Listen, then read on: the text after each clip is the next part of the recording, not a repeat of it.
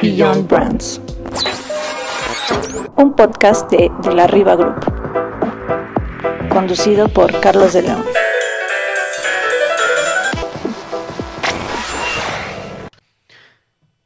¿Qué tal? ¿Cómo han estado? Eh, nos da mucho gusto volver a las entregas de Beyond Brands. Quisimos escoger un, un tema que está muy candente ahora en el mundo del marketing y la publicidad. Eh, ya voy a aterrizarlo más a fondo, eh, pero primero quiero eh, volver a presentarles, pero ya en, otra etapa, a Carlos García, que ya nos hizo el favor de ser invitado en la temporada pasada.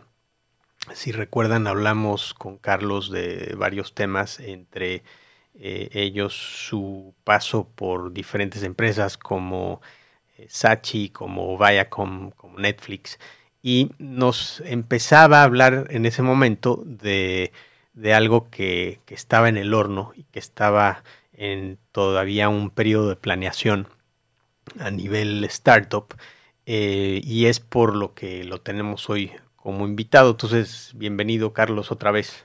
Gracias, Tocayo. Eh, ¿Cómo has estado? Bien, bien, afortunadamente bien, contento de regresar regresar. Eh, a propósito, verán que estamos eh, face to face. Eh, me, da, me da un gusto doble poder hacer esto. Cuando empezamos estábamos haciendo todavía las entrevistas durante el encierro y la pandemia. vamos a seguir teniendo algunas vía remota por temas de geografía, pero me da gusto estar aquí con Carlos García en Beyond Brands eh, desde Miami. Carlos, se está hablando mucho ahora, sobre todo con las nuevas generaciones, de eh, los startups y sobre todo la tecnología. Y tú en particular has juntado varios elementos de tu carrera y de tu experiencia, pero vividos de otra forma. Eh, me parece que es la, primera vez que te estás lanzando al, lado de crear algo por ti y quería que nos contaras un poco más cómo llegaste a esto. Mira, para mí ha sido una, experiencia grandísima porque eh, creo que lo que todo mundo pensamos de una startup eh, cuando escuchamos el concepto es la idea de que en un garage inicias tu, aventura, te reúnes con amigos, tienes una gran idea y la haces posible, ¿no? Y es así. Eh, en mi cabeza, eh, cuando fantaseaba con la idea, decía, se me pasó el tiempo. Porque la realidad es que siempre piensas que eres cuando estás saliendo de la universidad o dentro de la universidad, cuando te, te animas a hacer eso, ¿no? Y la realidad es que eh, no es así. tienes que ser Facebook, Google para que suceda así, pero el resto de los startups no suceden así. Es gente que ha tenido que cursar una gran, gran, un gran camino, tener mucha experiencia en, el área que se van a especializar. Y, bueno, fue lo que tuve que hacer yo, ¿no? Eh, me di cuenta que nunca es tarde, eh, pero sobre todo creo que lo que ayudó mucho a que Molécula eh, surgiera como, como surgió es que se juntaron dos cosas. una gran necesidad y el que pudimos desarrollar la solución en ese momento, ¿no? Suena muy simple. fue simple, porque eh, se conjuntaron dos cosas que venían creciendo desde hace mucho tiempo. El, conjuntarlas fue fácil, obviamente todo el trabajo que se hizo atrás no, no, fue, no, fue, tan, no fue tan fácil, ¿no? Pero... Pero ya, hablaremos más a, fondo exactamente qué es lo que están haciendo, pero es interesante lo que dices porque tú hoy dices, bueno, tal vez crees que se te, se te pasó el tiempo, se te fue el tren, pero de otra forma si me preguntaras a mí, yo le tuviera que recomendar a mi hijo, por ejemplo, 100% eh, me iría por, primero vive una experiencia con una marca grande, aprende eh, qué es lo que te gusta, eh, tal vez discrimina un poco más de lo que creías que era tu sueño, lo que te gustaba versus lo que en lo que también eres bueno y combinar un poco las dos cosas. También de repente muchos consejeros y coaches tienden a ser muy idealistas. Haz lo que te gusta, encuentra lo que te... Es, es muy importante, pero también tienes que vivirlo y saber si realmente te gusta, ¿no? Tú mismo te fuiste encaminando de la publicidad al lado de la investigación y siendo muy puntual y granular al tema de análisis de datos, interpretación de datos, ¿no? Totalmente. Y eh, sí, como tú dices, los, los, los eh, profesionales te dan ese consejo de, eh, creo, que a veces es un poco bohemio, pareciera bohemio, ¿no? De explorar todas las áreas, pero es 100% cierto. Algo que yo pude experimentar es, después de salir de Netflix, estando en la cúspide del entretenimiento y la tecnología, donde los, digamos que el gran gigante que se, se desarrolla en estas áreas ya no podía seguir nada más que eso, ¿no? Eh, y de ahí tuve la experiencia por unos meses de irme a una compañía súper tradicional, totalmente lo opuesto. Eh, súper este, eh, tradicional, con modelos de investigación, no quiero decir obsoletos, pero sí que consumían muchísimo tiempo, muchos recursos. Y al principio la gente me preguntaba por qué. O sea, ¿por qué estás haciendo esto viniendo? Porque yo tenía que vivir el extremo. Eh, tuve la oportunidad de ser eh, cliente, tuve la oportunidad de ser proveedor, tuve la oportunidad de ser consultor, eh, tuve la oportunidad de trabajar en marcas que me gustaban, tuve la oportunidad de trabajar en marcas que no me gustaban. Y todo eso como que te va formando un criterio de decir, ya experimenté lo que no quiero hacer, ya experimenté lo que sí quiero hacer, y de ahí formas como tu propio, tu propio modelo, ¿no? Además de la red que vas tejiendo en tu carrera de personas, gentes. Eso es, creo, hoy te diría que es el 80% del éxito que puede tener cualquier startup. Oh, wow. Eh, ¿Por qué? Porque lo más impresionante cuando te paras por primera vez el día uno diciendo, hoy inicio mi, proyecto, es levantar el teléfono y decir, te habla Carlos. No Carlos de Viacom, no Carlos de MTV, no Carlos de Nickelodeon, no Carlos de Netflix. Te llama Carlos.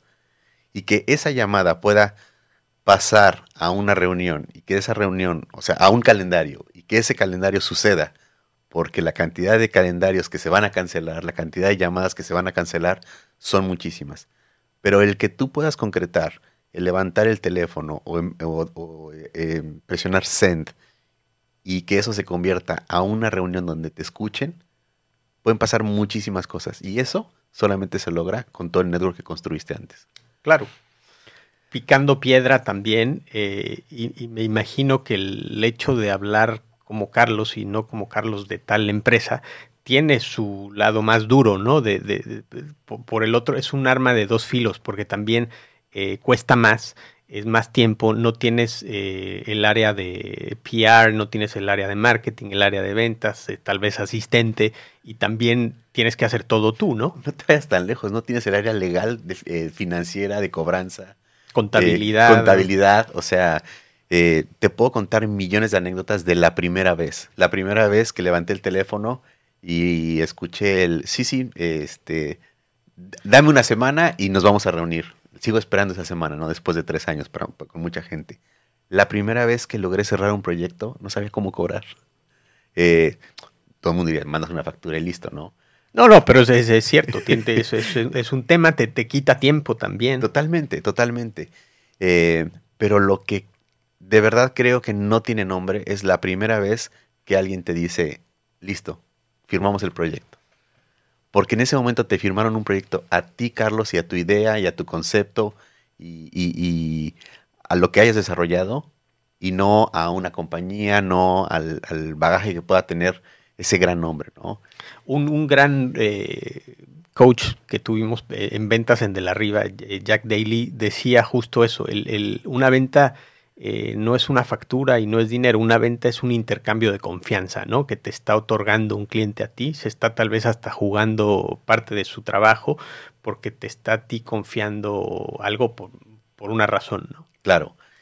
Y, y te enfrentas a lo que por más de 20 años yo vine diciendo, si yo tuviera la posibilidad de, decidir qué hacer con mi compañía, haría esto.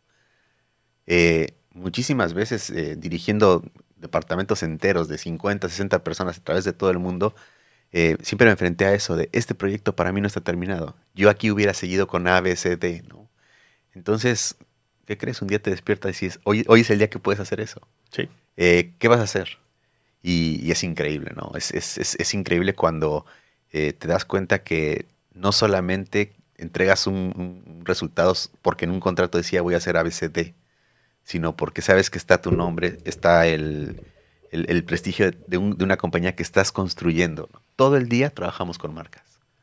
Eh, somos una marca nosotros, eh, tenemos millones de, de proyectos, muchísimos años eh, construyendo marcas y el día que te toca construir tu propia marca, no puedes, no digo que no puedes no fallar, vas a fallar y muchas veces, ¿no? Pero no puedes perder oportunidades, ¿no? ¿Cómo, cómo, fue el momento en el que, me imagino que tú lo viviste, porque habiendo trabajado siempre para alguna empresa, eh, consideras el riesgo que puede representar para ti eh, a futuro, ¿no? Eh, estamos en una cierta edad, tú eres más joven que yo, pero igual estás por media hora. por sí, no, no mucho. Estás pensando en el futuro, estás pensando en, bueno, de alguna forma una marca, una empresa grande te da cierta seguridad, pero también cualquier cosa puede pasar, ¿no? Entonces, ese, eh, ¿cómo fue ese momento en el que decidiste, pues, es hora de hacerlo? Son varios factores, ¿no? El primero, lo que tú dices, es, es la edad. Si, si tienes un reloj biológico que te dice, tienes dos opciones, lo haces ahora o no lo hiciste nunca, ¿no? Ese mismo reloj te lleva a pensar, ¿dónde me veo en 5 o 10 años? Eh, pero creo que los dos factores más importantes es, eh, y otra vez va a sonar súper bohemio y todo eso, es qué me hace feliz. Eh, llega un punto en el que de verdad uno tiene que poner, plantearse eso de eh, dónde me veo, qué me veo haciendo, quiero repetir lo que estoy haciendo todos los días por los próximos 10 años de mi vida, o no, no, tomo el riesgo. Eso era un gran motor, pero lo que me dio la patada para animarme a hacerlo, y voy a ser súper honesto, son dos cosas, la necesidad y el ver lo que confiaba la gente a mi alrededor. Eh, gente como tú, gente como de la arriba, que de alguna forma me impulsaron a decirle, dale, o sea, tienes la experiencia, tienes los conocimientos, aquí estamos para ti. Este, fue lo que me, me, me hacía pensar todas las noches, es, ¿qué ve toda esta gente que lo, lo, lo, lo ve tan, lo ve tan fácil o están tan convencidos de que lo puedo hacer que yo todavía no me acabo de cerrar, ¿no? Eh, A que te sonara obvio, ¿no? temores todos los días. Todos los días. O sea, pasaron al Molécula es un proyecto, ya no es más un proyecto, es una realidad eh, que se consolidó en el primer año de haberse lanzado. Estamos pues, cerrando nuestro tercer año y súper contento de decirte que, que es una compañía que eh, muy, muy sólida, al punto de que ya somos una compañía que tenemos más de 25 empleados eh, o 25 personas colaborando con la compañía. Ya tenemos un portafolio que no depende de dos, tres clientes. Eh, es una compañía bien sólida, ¿no? Con productos propios. Eh, entonces, ¿por qué te digo todo esto? Es porque miedos hay y siempre los va a haber, ¿no? Pero creo que el ver a toda esta gente alrededor mío que tenía esa confianza en mí, que me decía, dale, y que aquí, es, gente que te puede decir, dale, está tu familia, ¿no? Pero más allá de darte un- una palmada y todo eso, gente que me decía, aquí estamos y acá está lo que necesites. Y te lo repito, como ustedes que, disponibilizaban todo para que sucedieran las cosas, este, era lo que, fue lo que me movió y me dijo, sí, me tengo que, tirar, ¿no? Qué bueno, ¿no? Y aprovecho para felicitarte porque se dice fácil eh, abrir una empresa, lanzarla, pero otra cosa es, eh, bueno, ya tomar las riendas, eh, ver que está sana, que tiene buenos números, pero sobre todo que, que está en el, creo yo, en el momento justo. Y aquí es donde quiero que para los que no la conocen todavía nos cuentes qué hacen exactamente. Perfecto. Antes diré algo súper rápido. Eh, y eso es un poco como para consejo de alguien que quiera hacer esto. Si quieren abrir una empresa, si quieren tener un emprendimiento, si quieren generar un startup, empiecenlo a hacer ahora y en tres años eh, anímense a hacerlo. ¿Por qué? Porque tienes que preparar muy bien eso. No es un momento de, enojo, no es un momento de, reacción, de estoy harto de mi, de, mi- de mi- de la compañía en la que trabajo, de mi jefe y todo eso. No, no, es una decisión que el día que la tomas, sabes que hoy empiezas a preparar a dos, tres años eh, ese, momento. Lo cual no significa dejar tu trabajo, ¿no? Eh, al contrario, aprovechalo, eh, pues sí, vas a dormir menos, vas a estar eh, el 100% de tu tiempo dedicado a, a, tus dos trabajos. Claro. Pero sí, todo y, empieza con ponerlo en papel y lápiz, ¿no? Exactamente. Y no se trata de lanzar e ir en paralelo con tus dos trabajos. No, no, se trata de trabajar tu día a día, capitalizarte, hacer, eh, generar o incrementar tus relaciones, pero ya pensando en, en tres años voy a necesitar esto, ¿no? Eh, no sé, yo, yo, yo funciono con, con, con, periodos de tres años. es un ciclo que me funciona muy bien para muchas cosas, ¿no? Entonces, este, ese es un, un, un consejo. ¿Qué es Molécula? Molécula es una compañía que nuestro, digamos, principio es darle propósito a la data. Eh, por 25 años, como, como lo hemos hablado, yo tuve contacto con publicidad, con entretenimiento, con generación de contenidos, con departamentos comerciales y, todo era data, data, data, data. Y una de las cosas que creo que todos los que nos dedicamos a esto nos enfrentábamos era eh, decks, presentaciones que se quedaban en un inbox y que no avanzaban más allá de eso, ¿no? Por falta de tiempo, por falta de, eh, al menos en, en, mi experiencia, uno de los grandes problemas que tienen muchas compañías hoy en día es que no tienen gente que haga follow-up a lo que se aprendió. Ustedes, eh, eh, alguien en, su compañía puede llegar con un gran insight, con un gran accionable, pero si nadie lo toma, lo hace propio y lo hace que suceda, eh, se, queda como un nice to have, ¿no? Como, como algo bueno que, sabemos, pero no sucedió nada. Entonces ese fue un, un, uno de los grandes motores y es el principio con el que, con que nos, regimos hoy, ¿no? Hay que tener, la data tiene que tener propósito, tiene que tener un accionable, ¿no? Eh, a todos los proyectos siempre les, les aplico un, una calificación que desarrollamos interna que se llama el MBA del producto, ¿no? Que es, que es Moving Business Ahead. Eh, y lo repito mucho, es, este proyecto, ¿cuál es su MBA? Eh, mayor audiencia, mayor revenue, mayor recordación, algún aprendizaje, algún stop, algún continue, algún change. Este, si algún proyecto que hacemos no tiene un MBA desde que nace, no lo hacemos. Eh, y sí, sí nos hemos, enfrentado a decirle a clientes, este proyecto que me estás pidiendo no va a tener un MBA, no va a tener un propósito, simplemente me estás pidiendo que pruebe algo que necesitas probar. Eh, te lo aviso ahora, porque eh, es importante, ¿no? Y, te voy a ahorrar mucho dinero porque me, voy a ahorrar metodologías quizás súper costosas cuando lo que realmente quieres es usar mi nombre para probar a alguien eh, interno que una compañía externa vino a decirte eso, ¿no? Eso no, no, no, no lo hacemos ni, ni lo queremos hacer, ¿no? Pero este, pero ese es un, el, el, el, gran motor de, de, de, molécula, ¿no? Darle propósito a la data. Y otra cosa es, eh, nos dimos cuenta que muchas veces ya no hay que generar más data, ya no hay que generar más información. Eh, simplemente hay que usar lo que se tiene internamente, conectarlo, conectar esos puntos, conectar los, los de connecting the dots, como, como, como lo decimos internamente, y empezar a, a, a, ver qué nos dice esa información. Y otra vez generar accionables con eso, ¿no? Entonces, reciclamos mucha data, le damos el repurposing research, este, que, que creo que es algo que, que, que funciona muy bien. Sí, sobre todo porque estamos en un punto en donde el bombardeo de datos eh, nos llega casi automático. Eh, con, llámalo con mediciones, con apps, con estudios ad hoc, con, eh, con lo que quieras, pero el tema no es eh, tener datos, sino tener los datos eh, accionables, los datos que nos sirvan, que nos den, que nos den valor. El, espectro de publicidad en el que nos encontramos hoy versus el que había hace 15 años, eh, es mucho más rico para una marca para poder aprovecharlo, pero también lo hace mucho más complejo, ¿no? Es decir, venimos del mundo de la televisión abierta, el, los ratings, la publicidad tradicional, que de alguna forma era relativamente fácil de medir si estabas haciendo bien o malas cosas. Aún en esos momentos me acuerdo el tema siempre complejo y subjetivo fue el retorno de la inversión, ¿no?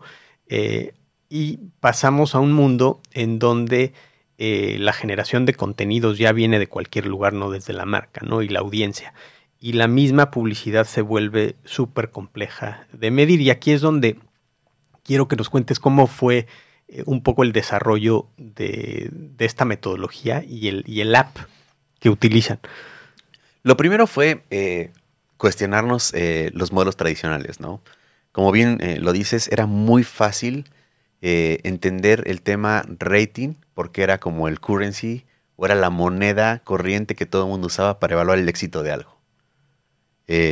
entonces, obviamente en México, en Latinoamérica, en el mundo entero, siempre se, y se va a seguir discutiendo cuál es la métrica correcta para medir eh, audiencia, para medir el éxito de algún contenido, ¿no? No quiero decir programa porque ya, ya esto va más allá de programas, ¿no?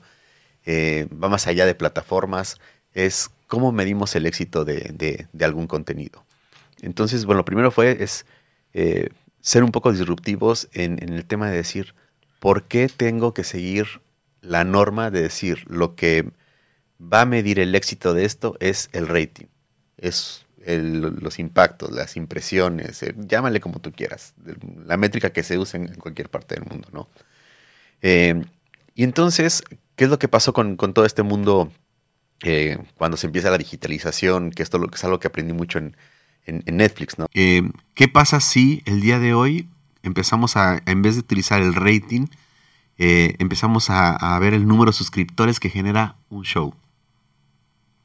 O la rapidez con la cual alguien consume toda una serie. El famoso completion rate, ¿no?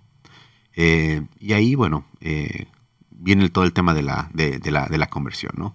Pero bueno, ese es un poco cómo empezó nuestro, nuestro, nuestro mindset de pensar diferente. Y tomando ese modelo de, de ser un poco disruptivos, eh, uno de los principales retos que nos eh, presentó eh, uno de nuestros clientes es necesito evaluar el impacto de todos los esfuerzos publicitarios que estoy haciendo principalmente en deportes.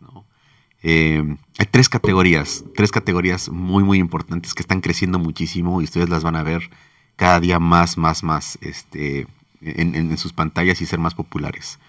Es, una de ellas es eh, cannabis, cripto y sport betting o casino online.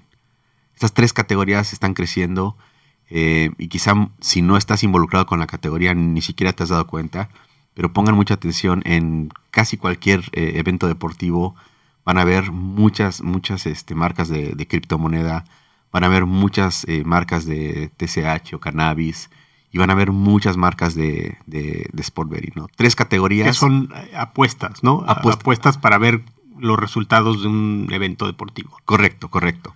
Básicamente es una categoría eh, que tiene muchísimos años. Esto empieza con las famosas carreras de caballos, eh, carreras de, los, galgos, y después, obviamente, se, digitaliza todo eso y, ahora se pueden hacer apuestas a casi cualquier cosa dentro de un partido. Eh, no solamente a quién ganó, a quién perdió, se puede apostar a cuántos tiros de esquina va a haber, eh, cuántas tarjetas amarillas, eh, Super Bowl, algo muy loco. Algunas casas de apuestas lanzaron la apuesta de, de qué color va a ser el Gatorade que, que le van a tirar al, coach del equipo que gana. ¿Cuánto tiempo va a durar el abrazo entre los dos este, coach del... Entonces, en, un partido... Ahora, esto, esto era algo muy común antes en, Europa, sobre todo eh, eh, Inglaterra es un país que lleva haciendo esto. Yo es donde lo vi viviendo allá la primera vez y me llamó mucho la atención.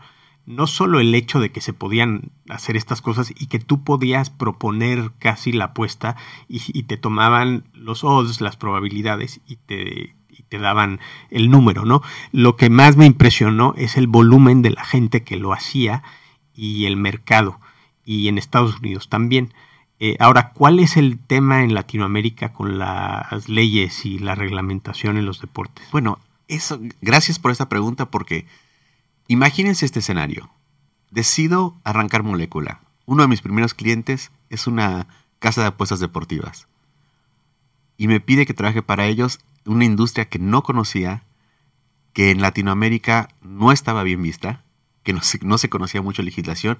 Y decía, esto es una locura. Parece que voy a arrancar a trabajar con un negocio de lavado de dinero porque, en, mi primer semana. Porque hay, hay estigmas y percepciones negativas cuando en Estados Unidos probablemente sea una de las actividades más comunes y un mercado de cientos de billones de dólares en donde la gente común y corriente los fines de semana apuesta en un deporte, ¿no? Totalmente. Y además, una vez que entiendes la categoría te das cuenta de dos cosas. Número uno, que es hoy en día, como está creado todo el sistema de apuestas, es casi imposible eh, hacer algo fraudulento. Eh, para poder jugar, para poder generar una apuesta, tienes que pasar demasiados requisitos de registro. Eh, a diferencia de cuando te suscribes a cualquier plataforma, llámese Rappi, Uber, que únicamente es un email, una tarjeta de crédito, pero no hay realmente una conexión con tu identidad, para poder generar cualquier tipo de apuesta, si pongas 10 pesos o un dólar o lo que tú quieras en cualquier apuesta, realmente la casa de apuestas tiene la obligación por ley ¿eh? de saber quién eres, de tener tu eh, registro, DNI, eh, número de ciudadano, sin importar el país, este, al que, al que, para poder, para poder este, jugar, ¿no? Y saber que, eres tú. Eso lo corroboran con una dirección, con una cuenta de banco. o sea, vamos, para acabar pronto, eh, saben más que Hacienda o el IRS claro. de ti. Este, entonces es, eso, eso es, algo que, hoy en día está totalmente regulado, ¿no? Eh, y la segunda cosa que aprendí es que de verdad es un promotor de diversión, o sea, le da un, nivel extra de diversión a un partido.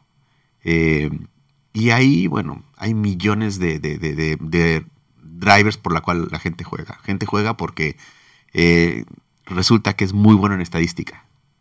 Y le encantan los números. Y resulta que se pone a hacer sus números como se hace en el béisbol, pero lo empiezan a hacer en otros deportes. Entonces le apuesta a su conocimiento y, y, hace eso. Gente le apuesta porque es fanático de su equipo. Y una forma de apoyar a su equipo es le apuesto a mi equipo. Eh, gente apuesta a yo le voy a Verstappen, tú le vas a Hamilton. Simplemente por esta este, rivalidad amistosa que, tenemos, ¿no? Entonces, eh, las razones por las cuales la gente puede apostar son... Yo le iba a Verstappen también, ¿eh? Ah. Bueno, a Checo, pero... Exactamente. Red Bull. Hablamos de la final, ¿no? Básicamente. Pero, este, sí, eh, y, México, bueno, Latinoamérica en general, eh, los países donde está regulado, que es principalmente México, Colombia, Perú, se está empezando a regular Chile, Argentina, Brasil, es un sistema de regulación muy, muy sofisticado. Eh, y en Estados Unidos no se diga. Imagínense que acá en Estados Unidos eh, actualmente estamos operando en 12 regiones donde si tú te registras 100 metros fuera del zip code que está permitido, no te puedes registrar. Si Illinois es un estado que sí te permite jugar y te sales un poco de Illinois, no puedes jugar. Eh, y bueno, mucha gente eh, llegó hasta manejar hasta Nevada para poder apostar, sobre todo la gente que está en estados vecinos, no ciudades vecinas. Pero es totalmente regulado y, bueno, gracias a la tecnología, muy, muy controlado. Bueno, entonces, volvemos un poco a lo que, a lo que hago, ¿no? Eh, eh, me, lanzan este reto, es, somos patrocinadores de, o nuestra marca está involucrada en, en, cuestiones deportivas. ¿Por qué?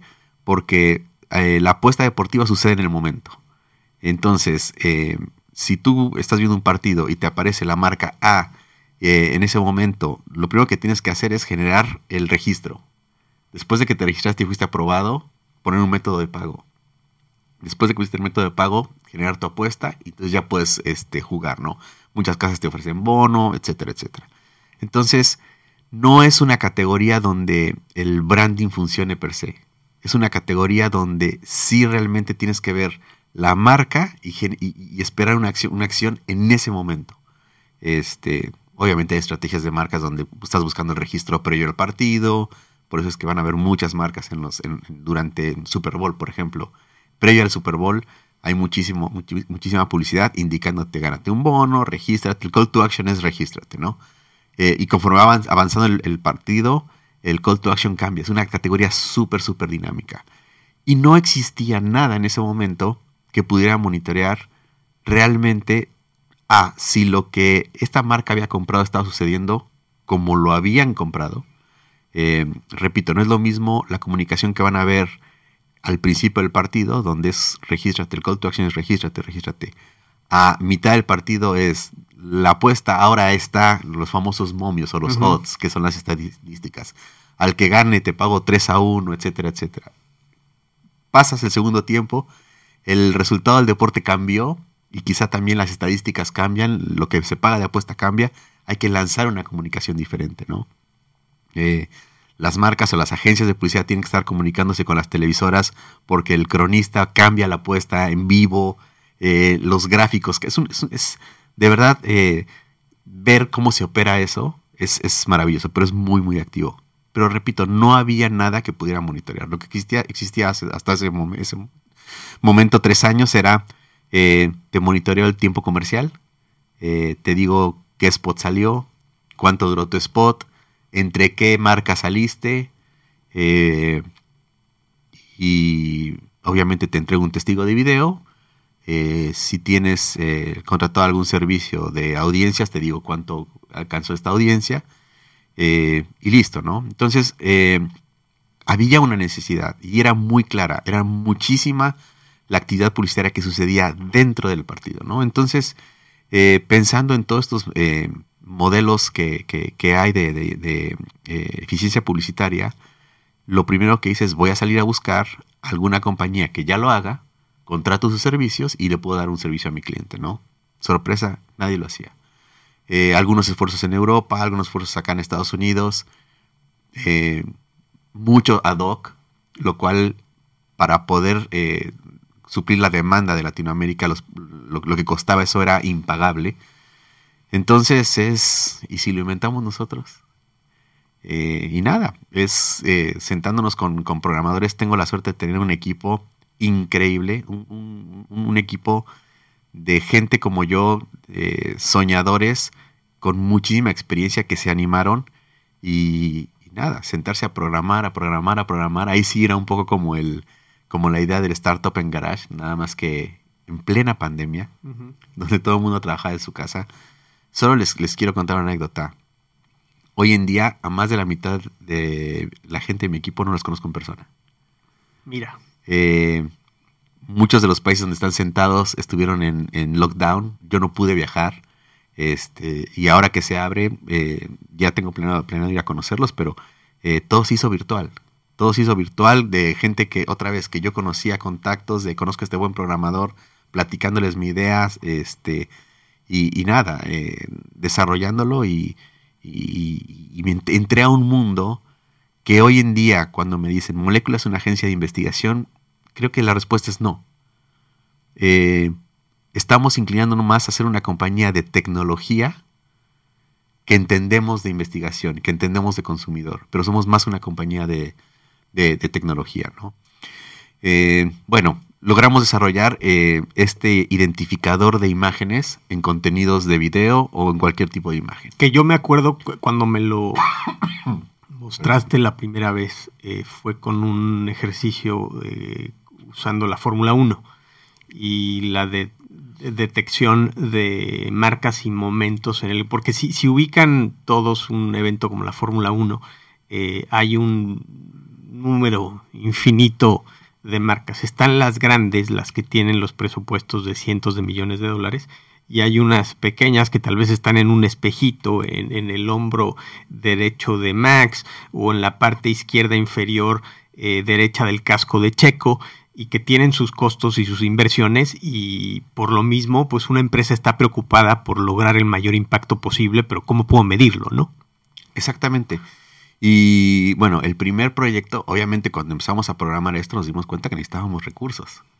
Eh, recursos con los cuales no contaba, si bien tenía yo planeado arrancar una compañía y tener un cierto soporte para poder seguir, no tenía yo la, la, este, los recursos para decir eh, salgamos adelante. Entonces aquí te enfrentas a dos opciones. La primera es salir a levantar capital, eh, que es, es un trabajo per se, salir a buscar capital, ¿no? porque hay que crear todo un plan y eso eh, implicaba en ese momento abandonar este concepto, el desarrollo para enfocarme en levantar capital, ¿no?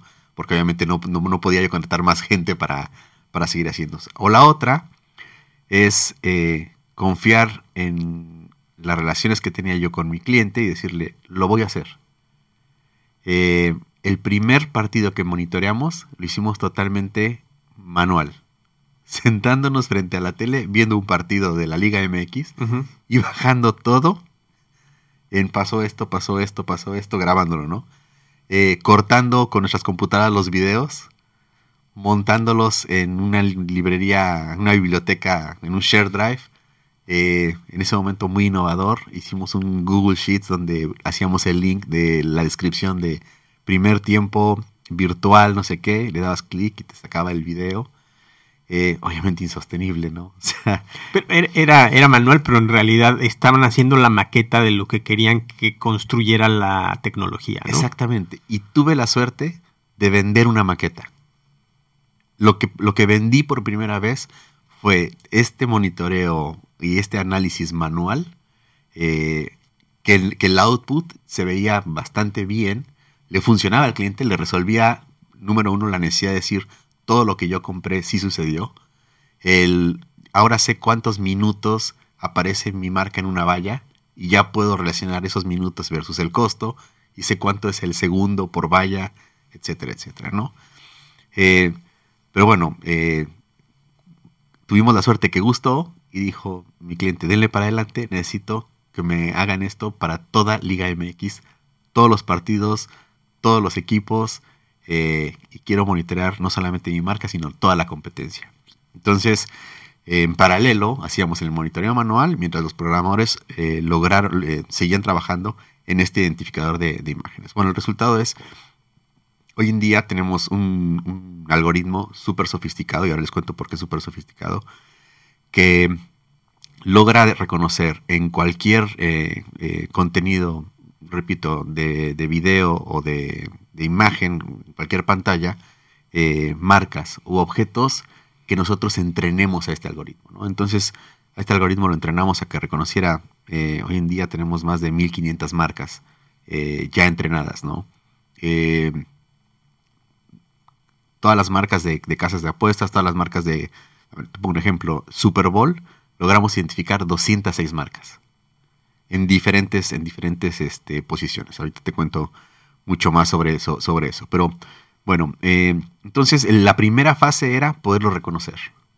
Reconocer todos estos, estos logotipos, bajarlo a una base de datos donde nos decía en el minuto tal apareció este logotipo eh, por tanto tiempo. ¿no?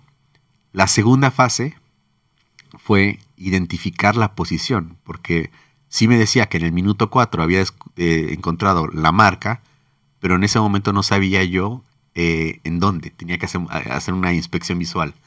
Ah, apareció en la valla, apareció en el t-shirt o en el jersey, apareció eh, detrás de la portería, o un virtual, o fue un comercial. Entonces esa parte la hacíamos, la, la clasificación la hacíamos manual, ¿no? Ya teníamos identificación de marca, identificación de tiempo y manualmente le agregábamos la posición, ¿no? Eh, seguimos trabajando con, el desarrollo hasta que ya nos, ya nos logró decir si era dentro de la cancha o en tiempo comercial. Entonces ya, ya podíamos identificar estadio versus eh, pantalla comercial, ¿no? Y, y, nada, seguimos con desarrollos, desarrollos, desarrollos hasta que, eh, para no hacer el tema largo, hoy en día ya totalmente el proceso es automático. Eh, podemos identificar eh, las marcas, la duración, la ubicación, el porcentaje de claridad. Eh, tú piensas que tienes un jugador de frente a la cámara, va a tirar un penal. Cuando gira un poco para acomodar si tira el penal, el logotipo empieza a rotar el porcentaje de eh, claridad que tienes frente a él. Mm. entonces, lo que hicimos fue calibrar esa efectividad. Bueno, eh, quiero regresar un poco. Podemos identificar también ya la claridad y cuánto espacio ocupa dentro de la pantalla. Eh, si el logo aparece eh, chiquito dentro de la pantalla, eso es qué porcentaje de toda la pantalla. Entonces, repito, es aparición, segundos, claridad, 30%, 40%, 50%, y espacio de pantalla, ¿no? Entonces son cuatro, cuatro métricas que ya nos ayudan a, a poder identificar o a poder eh, crear un índice de eficiencia. obviamente nos dimos cuenta que esto no podíamos estandarizarlo para todas las marcas. No es lo mismo medir el logo de Nike que medir el logo de marcas como Caliente, marcas como eh, Shedrawi, que son logos muy, muy grandes. Este, entonces, eh, lo que hicimos fue calibrar el algoritmo para medir la eficiencia necesaria de acuerdo a cada marca. Un Nike, te digo que con un 25% la gente dice es Nike. La marca Shedrawi, por ejemplo, necesita al menos un 60% Claro. para que pueda ser este, identificada. Hay marcas que con un 5% de ocupación de la pantalla son más que suficiente. Hay marcas que necesitan un 20, un 30, un 40%. Entonces, eh, hoy en día calibramos ese algoritmo dependiendo del cliente y decimos, quiero que me digas la eficiencia que tuvo esta marca en tal partido de acuerdo a las características que nosotros entrenamos al, al, sistema. El resultado es, nos entrega una plataforma de consulta donde tú puedes elegir la fecha, el partido, la jornada eh, y te entrega una biblioteca donde puedes ver el clip de, de, del momento que, que, estás consultando. Eh, y nada, los resultados han sido increíbles. Increíbles en, el aspecto de poderle recomendar a un cliente que eh, tome en cuenta las calcetas. Eh, calcetas, si te das cuenta, en casi cualquier deporte, pero hablemos de fútbol, no, no tienen mucha publicidad. Y era de hecho una posición que algunos equipos eh, la daban como bono o como mucho, más barata. Y cuando hicimos el análisis de exposición de calcetas durante los 90 minutos, a veces el 30% del tiempo de un partido, tú veías una, una, una calceta. Eh, ¿Por qué? Por penales, por tiros de esquina, por saques de meta, por caídas. ¿Qué hace un jugador cuando se cae? Sujeta la rodilla y en plano tienes un 45% de exposición, la calceta en horizontal. Ponle una marca ahí. Eh, y además, eh, que ya es el siguiente, el siguiente nivel, ¿no? ¿Es, ¿es efectivo eso? Eh, porque sí, te puedo decir 10.000 lugares de oportunidades para poner una marca, pero también cuál es la percepción de eso, ¿no? ¿Cuál es la, el nivel de atención y de efectividad si realmente está eh, generando eh, un, un, impacto, ¿no? Entonces, también son, nuestro siguiente objetivo es empezar a medir momentos. Eh, una caída, un, un, accidente es algo que la gente está más atenta. ¿Cómo le viene a la marca, no? y bueno, para eso... No, pero todo esto es, cada vez que nos cuentas un ejemplo eh, me viene a la mente que al día de hoy, increíblemente, muchas marcas siguen viendo eh, métodos de medición publicitaria o investigación de mercados o, como que, o, o, medición del comportamiento del consumidor como un gasto y no como una inversión. Y todo lo que me estás hablando no puede haber una expresión más literal de, de que estás comprando un seguro por la inversión de tu marca. Porque tú cuando inviertes publicidad en un evento deportivo, el que recibe el dinero te va a prometer las perlas de la Virgen y te va a decir todas las bondades y por qué eres bueno y por qué tu marca va a ser. Pero tú si tomas parte de tu presupuesto y lo utilizas para medir la efectividad publicitaria, tú eres el que puedes llegar con mayor fuerza de negociación con, con donde vas a meter tu marca, ¿no?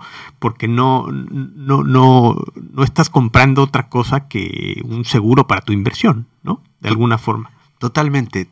La mayoría de los pitch de ventas los cierro diciendo, mi trabajo es que lo que yo voy a hacer para ti cubra, cubra mi costo. ¿Por qué? Y, y bueno, es, esto es, es, una realidad, como, como tú dices, es un seguro. A muchas televisoras no les gusta escuchar esto, pero la cantidad de afectaciones que puede tener una marca durante un partido, afectaciones publicitarias de, de, de, una pauta, que no se descubrieron o que no se identificaron antes, cuestan mucho dinero. Eh, el, el, el, que hoy en día una marca pueda sentarse con un equipo y decirle tu patrocinio realmente vale tanto, la posición que me estás dando real, realmente vale tanto, es, eh, es, es, es, ahorro o no. Porque puede ser que al contrario el equipo diga, yo te lo estaba vendiendo en tanto y ¿qué crees? La exposición de tu marca es más de lo que yo pensaba, ¿no? Entonces, eh, es quitarle supuestos a las cosas, ¿no? Eh, y, y, y, y, controlarlo mucho más. Sobre todo porque ya estamos hablando de, temas muy automatizados, muy precisos, eh, inteligencia artificial, algoritmos muy sofisticados, pero que están a la mano de una startup que si tiene una idea la puede aterrizar en, en su industria, en el caso tuyo, ¿no? Totalmente, totalmente, porque además eh, algo que, tenemos que tener muy claro es, hay mucha gente con mucho talento en Latinoamérica. No es que hay que irnos a traer un ingeniero de Silicon Valley eh, para poder desarrollar esto. No, no, hay, hay, gente que, lo puede hacer. Pero qué, bueno que, qué bueno que lo dices, porque quería ir a ese punto eh, en donde mucha gente no se plantea contratar fuera de su país. En, Miami es tan común porque hay esa conexión de hub para toda Latinoamérica, entonces lo ves como casi natural. Pero en México, por ejemplo, muchas empresas ni les pasa por la mente contratar talento, eh, simplemente contratar, eh, hablando de tecnología, que puede ser Argentina, Brasil, Perú, que es, que es una, una gran economía con gente muy capaz, eh, y considerar traer ese talento a tu empresa, lo ven como, no, no te digo como imposible, ni, ni, ni les pasa por la mente, ¿no?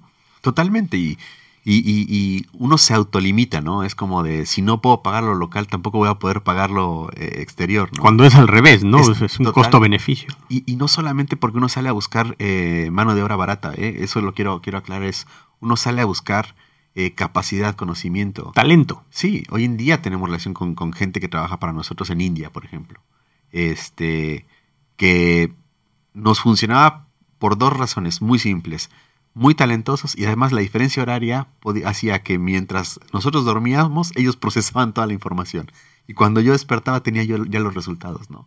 Eh, simplemente por una cuestión eh, operacional o de logística y, a eso súmale eh, el, tema de que son muy buenos con, el tema de desarrollo, de programación y todo eso, ¿no?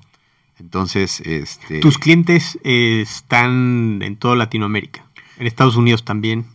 Sí, de hecho, la mayoría de mis clientes hoy están en Estados Unidos, eh, eh, te diría un 65% y un 35% en, en Latinoamérica. Eh, estamos coqueteando con gente en la India. Quizá vamos a llevar la tecnología a monitorear partidos de cricket. Claro, porque al final, o sea, no, no tiene fronteras, la, la medición es muy hard, muy, muy, muy datos duros, muy enfocada y, culturalmente pues irás encontrando aprendizajes, ¿no? Pero al final es lo mismo. Hoy es deportes. Eh, ya tuvimos un, primer acercamiento con eh, compañías que necesitan controlar inventario. Eh, imagínate que tienes una cámara enfocada a todo tu inventario y gracias a ese sistema de, control de marcas, puedes darte cuenta cuándo tienes que resuplir inventario. Para anaqueles también. Para anaqueles. Para góndolas en supermercados. Exactamente. Flujo, flujo, flujo en, supermercados. Este. Quiero volver a un tema que no quiero dejar, que lo, hablamos un poco antes eh, de la entrevista, porque nos hemos encontrado con esto eh, en varios casos en nuestros clientes y nuestros estudios en particular, y es que todos lo han vivido. Eh, que cuando están o eh, browsing en, una página de internet o viendo cualquier contenido, llámalo streaming o en televisión abierta, eh, la publicidad en cierto momento llega a ser invasiva, ¿no? Y termina eh, tú, haces publicidad no solo para vender, sino para construir una relación de imagen de marca con el consumidor, para muchas cosas más. Cuando te puede salir el tiro por la culata, ¿no? Y, que no solo eh, no termines logrando el objetivo de comunicar tu marca o publicidad, pero que te termine afectando la imagen de marca porque estás viendo un programa y o estás en medio partido de fútbol en un momento intenso y te sale una marca y hace la pantalla del partido chiquita y, bueno, todos hemos vivido esto. ¿Cómo, cómo, ven esto y cómo esto toma un, rol en la recomendación que le dan a sus clientes? Ese es un tema súper importante porque si bien nosotros estamos buscando la automatización y estamos buscando el poder todo llevarlo a un modelo de inteligencia artificial y de modelo predictivo, ese tipo de cosas sí o sí requieren la calibración humana. Eh, podemos hablar desde el viejo método tradicional del wear out, ¿no? De cuando decías después de ciertos impactos ya la marca se está desgastando, ya se formó parte del medio ambiente, ya no estás generando ningún impacto, te convertiste en un elemento más dentro de la pantalla, ¿no? Eso mm, lo escuché creo que hace 20 años y sigue siendo real, ¿no? Pero además, eh, lo, que, lo que te decía hace rato es cuando alguien, un jugador tiene una caída, eh, realmente es bueno tener la marca. Ya sabemos que sí, en el aspecto impacto, en el aspecto presencia en la pantalla, pero realmente quieres estar ahí. Y ahí es donde necesitamos de socios como ustedes, donde sí entienden la psicología del consumidor, donde entienden mucho más la relación que tiene ese impacto deportivo con una marca en específica para saber si sucede o no. Entonces mi recomendación con los clientes es, eh, sí utilicemos todo esto, pero además conectémoslo con, con, muchísima, eh, con muchísimos data points que existen externos, ¿no? Lo que hacen ustedes, pero además, ¿qué pasa si evaluamos el minuto a minuto las conversaciones sociales? Eh, estamos terminando una evaluación donde lamentablemente lo que pasó con el partido de Querétaro, nuestra recomendación en vivo con el cliente era saca tu publicidad ya eh, porque solo un paréntesis para los que no están enterados en Querétaro un, un tema eh, patético de, violencia en el estadio y cuéntanos solo qué, pas, qué fue lo que pasó. Eh, al parecer estaba subiendo el partido, empezó a haber una riña en la, en la tribuna. lo que nosotros pudimos captar en todo lo que grabamos es, porque además nuestro sistema ya llega a captar hasta logotipos en tribuna. Si un fan tiene el logotipo de un equipo, eh, yo detecto ese, ese, logo, ¿no? Entonces empezamos a ver movimientos de logos y pérdidas de, de, claridad en la tribuna, ¿no? Entonces, obviamente ya, sabíamos que había pasado, ¿no? Porque esto, es, esto no, no, no, lo, no lo, hicimos en vivo, hicimos en vivo la, el monitoreo, ¿no? Pero cuando empezamos a ver, detectamos desde qué minuto empieza la, la riña, mientras el partido se seguía llevando a cabo.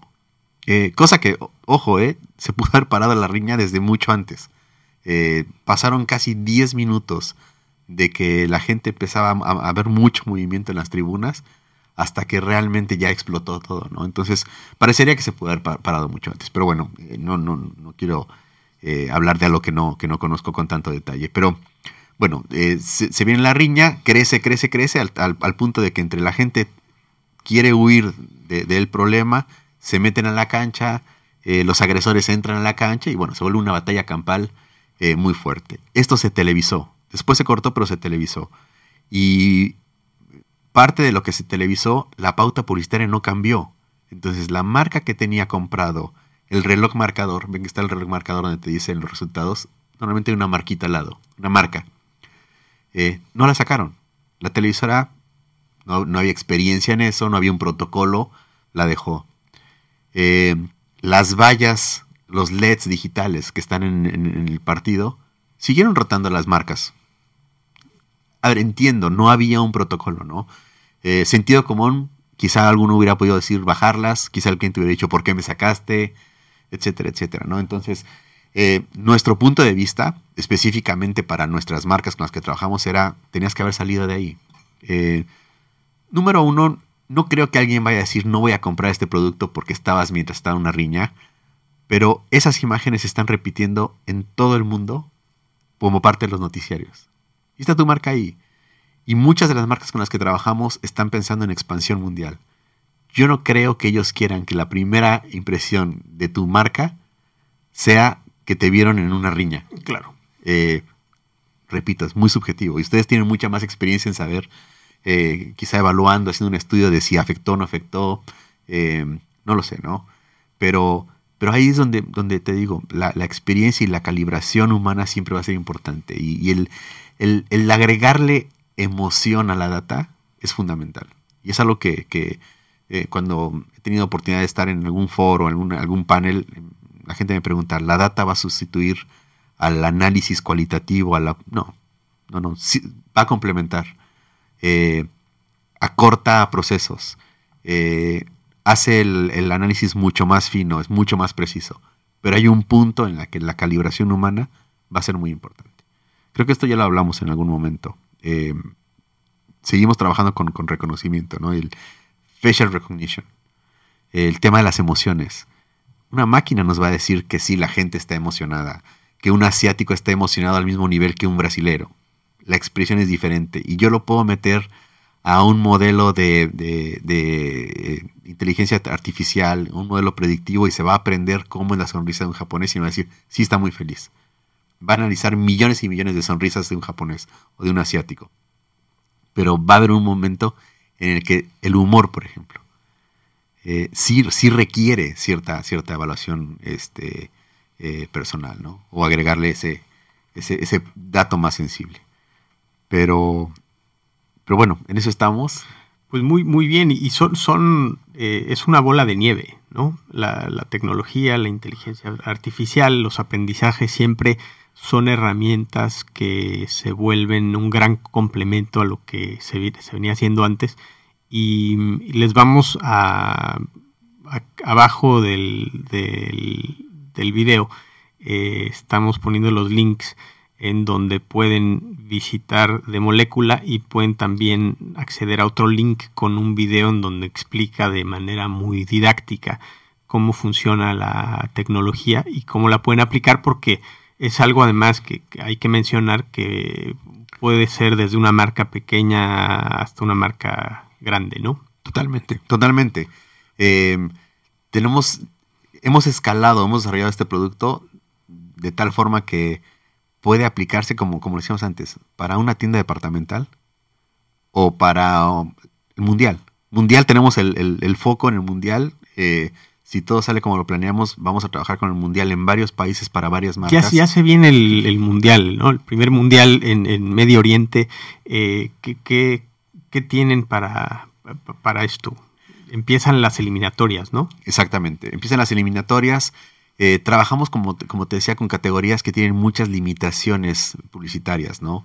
Entonces van a ocupar cualquier oportunidad para, hacerse presentes, ¿no? Eh, esperamos eh, quizá ver banderas en el público, esperamos ver diferentes manifestaciones publicitarias que le quieran dar la vuelta al sistema, porque, repito, una casa de apuestas deportivas no va a poder estar ahí, los uniformes, no todos se pueden patrocinar, no todos los, equipos este, lo permiten. Eh, y, nada, estamos, estamos viendo de qué, de qué forma vamos a poder este, eh, e, evaluar eh, todo esto. adelante un poco, el año pasado estuvimos en reuniones con la gente de la Liga, la Liga Santander, porque queremos llevar la tecnología a quizá evaluar jugadores sé que ya existe, sé que ya mucha gente lo ha hecho, pero, pero ¿por qué no? También ofrecerle a ciertas marcas. Em, hoy en día un jugador se vuelve un influencer em, y tiene un performance en redes sociales eh, increíble. ¿no? Lo estamos midiendo, estamos midiendo eh, el impacto desde lo que postea, cómo lo postea, cómo hace sinergia con, las imágenes de la marca, con sus posteos, eh, cómo la gente conversa con ellos, el tipo de conversaciones. Pero ¿y su performance en la cancha? Eh, realmente es un jugador que se está moviendo y que le va a convenir a, tu marca en el futuro. Es un piloto que su comportamiento en pits eh, es va acorde con tu, dentro, dentro y fuera de la cancha, ¿no? Exactamente. Eh, hablando de eso, si no han visto el documental de Neymar, está en Netflix. creo que es Netflix. Sí, sí, sí. Eh, véanlo porque explica muy bien eh, lo que, todo lo que pasa detrás, eh, cómo una imagen de marca puede tener también todos estos impactos a largo plazo positivos o negativos, qué pasa con el jugador durante su carrera, qué pasa cuando empiezan a verlo como lo que tú dices, como algo que va más allá de, de, la cancha y más allá de cuando termine su carrera, ¿no? Así es. Pero sí, es, es importante y se olvida entender la afinidad entre tu marca y lo que quieres patrocinar. Eh, no, esto lo vemos desde muchos estudios que hacíamos eh, desde hace mucho para, en ese momento era el product placement, era el miedo a que estaban estas cajitas de Tivo eh, o DVR en donde podías dejar grabando tu programa favorito y adelantarle a la publicidad y todos los publicistas brincaron pero se empezó a meterle mucho más al, product placement que ni siquiera hace 20 años era nuevo. O sea, de hecho el término soap opera viene de cuando anunciaban los jabones, creo que eran de Procter Gamble o de Johnson Johnson en los 50, 60. Eh, los conceptos ya estaban, pero ahorita se están materializando de otra forma por todas estas eh, vías de comunicación. Pero interesantísimo lo que nos contaste, Carlos, te lo agradezco mucho. Y mm, bueno, seguramente vamos a seguir hablando más de este tema eh, en, próximas entrevistas. Les dejamos ahí abajo la, la información. Gracias por estar con nosotros otra vez en, Beyond Brands. Vamos a seguirles trayendo entrevistas, invitados eh, muy interesantes en este año. Eh, ya post pandemia, a ver cuántas podemos hacer físicamente, pero nos da gusto tener siempre a Carlos, siempre es bienvenido y te seguiremos eh, preguntando para ver qué, qué, cosas tan innovadoras están haciendo. No, muchas gracias. Gracias por esta oportunidad, porque parte de lo que hacemos eh, no se sabe. Eh, y más allá de si esto pueda el día de mañana ayudarnos a que nos conozcan eh, mucho más, a mí me gustaría que esto sirva para que mucha gente que esté pensando hacer algo se anime a hacerlo. y yo lo que he encontrado en Beyond Brands es que gente que tenemos mucha experiencia en el mercado, seguimos aprendiendo de toda la gente que invitas. Desde que, número uno, gracias por invitarme. El nivel de gente que traes acá es altísimo. Me siento súper privilegiado, no creo estar a, ese nivel, pero me siento súper privilegiado. Y como siempre te he dicho, si hay alguna oportunidad donde pueda yo colaborar, más que, más que agradecido. Y, nada, de verdad invito a la gente a que, que siga, siga el podcast, lo comparta, porque lo van a agradecer. Eh, hay muchas veces que, contenido como este eh, se agradece porque acerca un, un conocimiento, acerca información eh, tangible de, gente que, que, quizá nos vamos a ver y, podemos seguir hablando offline de este tema, ¿no? Entonces, bueno, compártanlo porque creo que eso eh, le viene muy bien a todo el mundo. No, hombre, gracias. Y siempre apreciamos mucho que vengas, valoramos mucho tu, tus insights, que los has vivido en diferentes ámbitos y que la gente se quede hoy, porque también hemos tenido la suerte en que nos siguen también muchos estudiantes y me gustó mucho los ejemplos que diste y cómo pueden tal vez visualizar eh, un startup que va más allá de tu propio país y que puedes eh, colgarte de recursos de toda Latinoamérica. Hay mucho talento y con ideas eh, innovadoras en donde puedes aprovechar la tecnología para, para lo, lo, que tú, lo que tú haces. un placer, felicidades otra vez. Gracias. Y seguimos en contacto. Gracias, aquí esto fue Beyond Brands. De la Riva Group presentó Beyond Brands, conducido por Carlos de León.